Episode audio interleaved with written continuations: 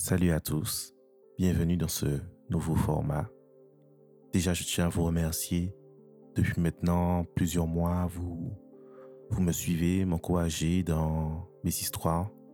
L'objectif, effectivement, c'était de pouvoir parler des histoires de Martinique, de Guadeloupe, de Guyane, de Saint-Martin, parler des faits divers et des histoires mystérieuses, des choses que l'on n'apprend pas dans les livres d'histoire, qui se disent de manière euh, orale, mais que malheureusement, les personnes âgées qui connaissent ces histoires disparaissent les uns après les autres. Alors j'ai eu cette idée de créer cette chaîne, Yanis Débrief, sur Instagram, sur TikTok. Et maintenant, je lance cette série de podcasts où on va aller beaucoup plus loin dans les histoires. Donc déjà, merci.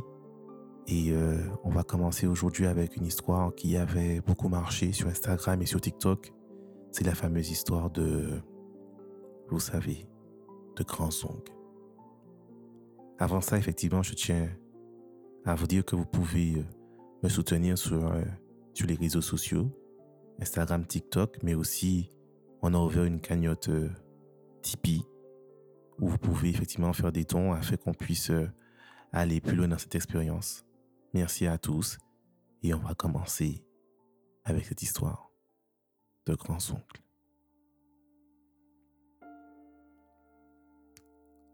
Grands-oncle est né le 12 juin 1903.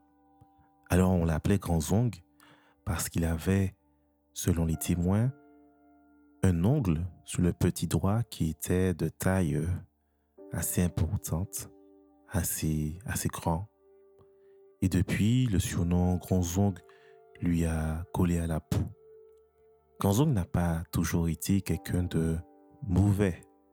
Beaucoup de personnes disent qu'au début, il faisait des choses de bien, mais malheureusement, sa vie a pris un parcours assez euh, sombre quand, très tôt, au Gros Monde, il tua un homme, et pour cela, il est coupable de 5 ans de prison.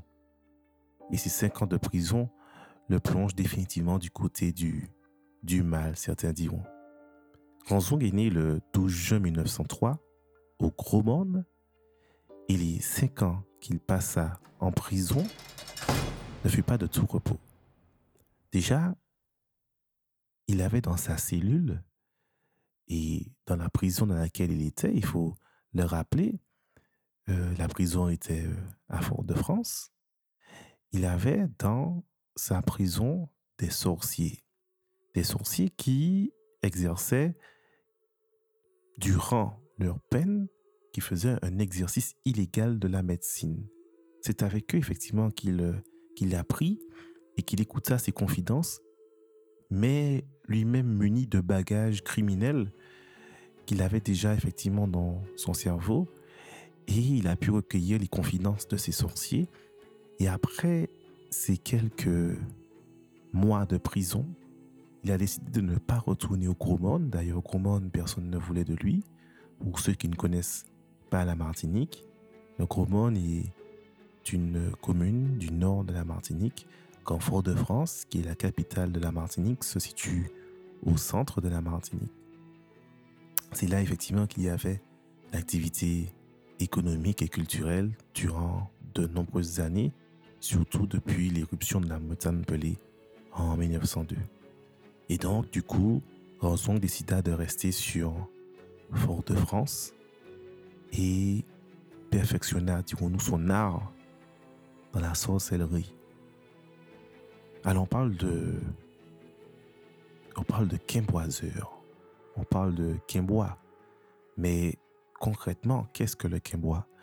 Si on s'arrête quelques minutes et qu'on va rapidement dans les différentes définitions qui sont données dans le Larousse ou, autre, on verra que le Kémois est un terme générique désignant un ensemble de croyances et de pratiques magico-religieuses qui sont très présentes en Guadeloupe, en Martinique, à Sainte-Lucie, en Guyane ou encore à la Dominique.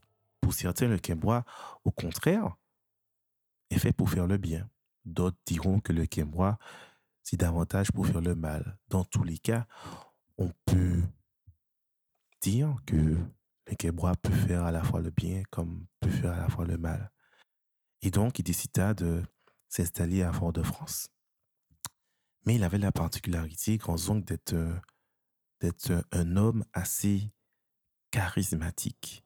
D'ailleurs, à chaque fois qu'il se promenait au Terre-Saint-Ville, Terre-Saint-Ville, c'est là où il avait élu domicile, qui est un quartier de Fort-de-France. L'adresse exacte du domicile de Grandzong était le 21 rue Alexandre Trissot, au Terre-Saint-Ville. Si vous souhaitez vous y rendre, à chaque fois qu'il se promenait au Terre-Saint-Ville, les gens changeaient de couloir. Tout le monde avait peur de Grandzong. Il avait l'aspect d'un vieillard corpulent et il était toujours très bien habillé. Il était toujours vêtu de costard, de vêtements blancs étincelants. Il avait également euh, une canne au poumon d'argent. On en parlera dans quelques instants. Les gens changeaient de trottoir quand ils voyaient Grandzong. Lui-même, il marchait de pas étudié. Il s'arrêtait de temps à autre pour balayer la rue d'un regard pesant. Les enfants fuyaient et les voisins se barricadaient chez eux. Tout le monde l'observait à travers les jalousies, tellement on avait peur. Ranzong avait plus de 60 ans. Il était craint. Il était riche. Et on aurait pu dire qu'il prenait plaisir au spectacle qu'offrait sa propre puissance. Grandsong était riche car il avait pu, euh, durant toutes ces années, se faire un vrai trésor de guerre. En effet, très souvent, les personnes qui le consultaient étaient d'abord des notables, des personnalités politiques, des personnes qui voulaient voir leurs affaires prospérer. Ainsi, ils n'hésitaient pas à payer grassement Grandzong pour ses services. Curieusement, Grandzong également allait à la messe. Il allait à la messe tous les dimanches. Comment expliquer que quelqu'un qui va à la messe puisse faire euh, autant de mal? D'ailleurs, c'est une question que beaucoup de personnes se posent. Il n'est pas rare qu'il y ait des personnes qui fassent du mal à travers du vaudou, encore du quimbois, et qui pour autant vont à l'église. Mais ce n'est pas le sujet. Ranzon, en tout cas, lui, était un fidèle de l'église des Terre-Saint-Ville. Un jour, il euh, décida d'aller avec sa servante à la messe. Et à la fin de la cérémonie, il dit à sa servante, Reste là quelques instants, je m'en vais au presbytère. Il alla au presbytère et Quelques minutes plus tard, sa servante vit qu'il avait oublié sa canne au pommeau d'argent. Cette canne, il ne s'en séparait jamais. Mais quand je dis jamais, c'était jamais. Pourquoi subitement Grandzong, Gaston Faustin Oma s'est-il séparé de sa canne? Elle trouvait ça assez bizarre et donc elle se rendit au presbytère et elle ne vit Grandzon nulle part. Elle le chercha partout et ne le, ne le voyait pas. C'était très bizarre tout ceci.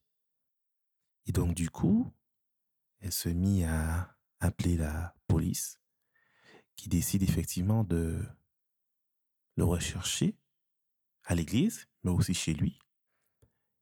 Il pénètre dans la maison, fouille le salon, fouille partout et découvre dans la salle de bain, dans la baignoire, grands ongles, pendus avec sept cravates de sept couleurs différentes.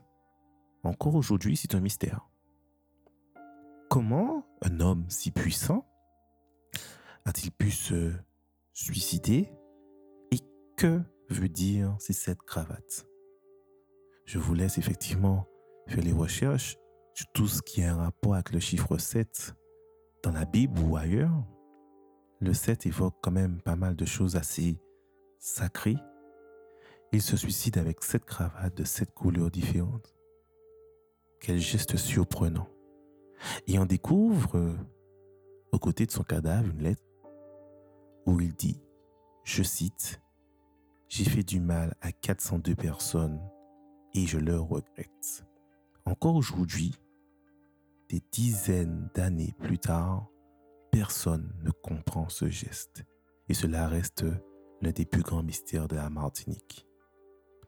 Lors de son enterrement, des milliers d'hommes et de femmes, aussi émerveillés que tremblants, assistent à ses obsèques. Pour peut-être voir le diable prendre le deuil.